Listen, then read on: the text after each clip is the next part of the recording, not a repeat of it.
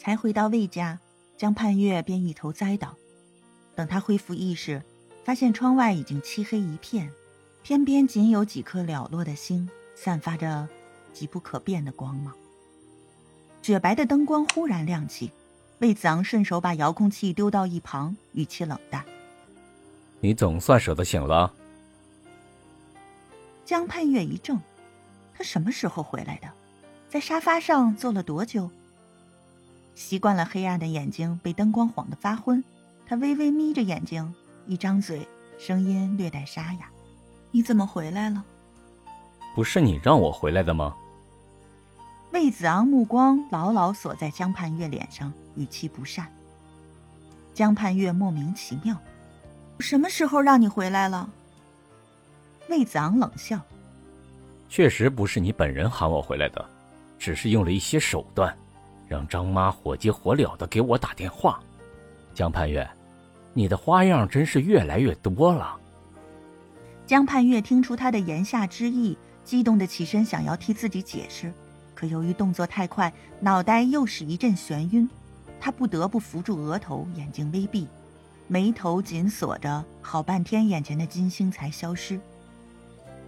魏子昂把江盼月的反应看在眼里，慢条斯理的拍了几下手。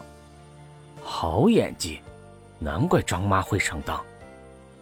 深爱的人对自己竟没有半点怜惜，三年的婚姻换来的竟是这个。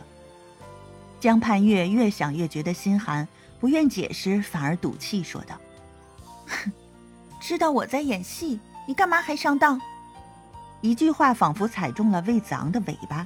他恼羞成怒，你以为我会担心你？别做梦了！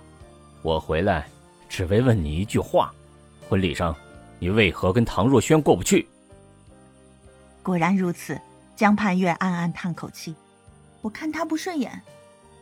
在他说出这句话之前，魏子昂的目光一直落在他被纱布缠着的手臂处，透过厚厚的纱布，仍可隐约看到血迹，伤口一定很深吧。可江盼月的态度激怒了魏子昂，这女人一点都不值得同情。若轩他还病着，你这么对他，太过分了。魏子昂提高音量，江盼月眼神一暗，神情苦涩。这世上生病的人不止他一个。江盼月，你是不是非要害死若轩才肯善罢甘休？魏子昂跨前一步，一只手死死掐住江盼月的下巴。眼神凶狠，像是恨不得掐死他。江盼月呼吸困难，眼神区愈发清澈。他艰难地说：“你猜对了。”魏子昂被他看得心神不安，手上加大力气。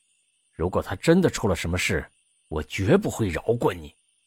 江盼月抓住魏子昂的手，却不是为了挣脱对方的禁锢，反而像是要帮他掐死自己。再用力一些，他。就可以解脱了。谁知关键时刻，魏子昂竟松开手，顺势把江盼月甩到冰冷的地板上。江盼月，你疯了！眼前突然变得模糊，江盼月索性不爬起身，仍保持摔倒的姿势，倔强的抬起头：“我没疯，魏子昂，我说到做到。”魏子昂蹲下身，居高临下的打量着江盼月，眼神冰冷。哪怕唐若萱掉个头发丝，我都要你的命！你知道我有这个实力。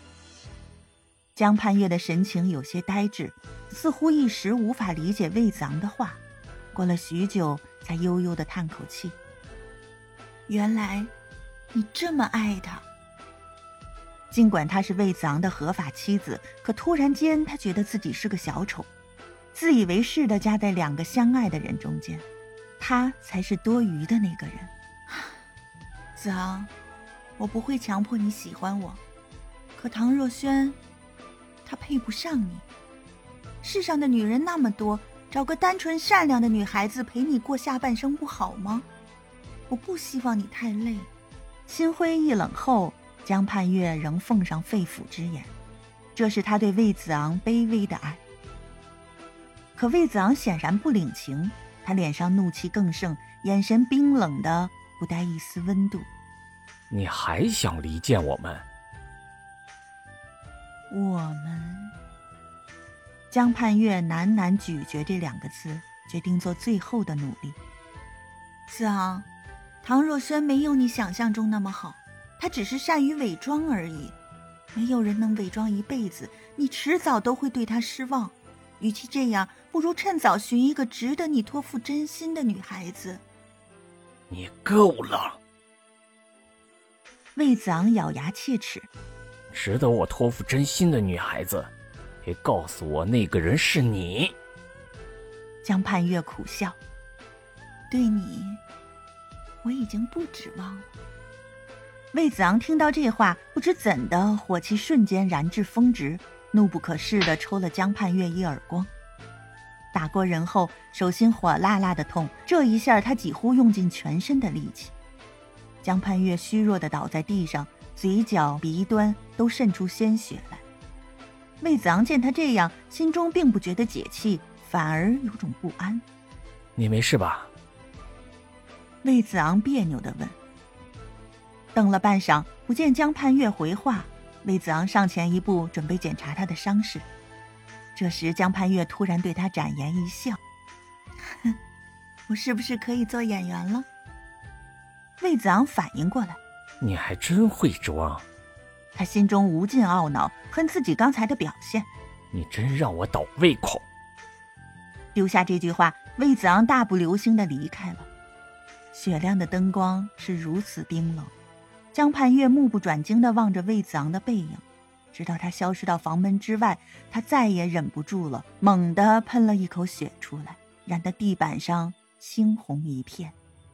能撑到现在，好辛苦。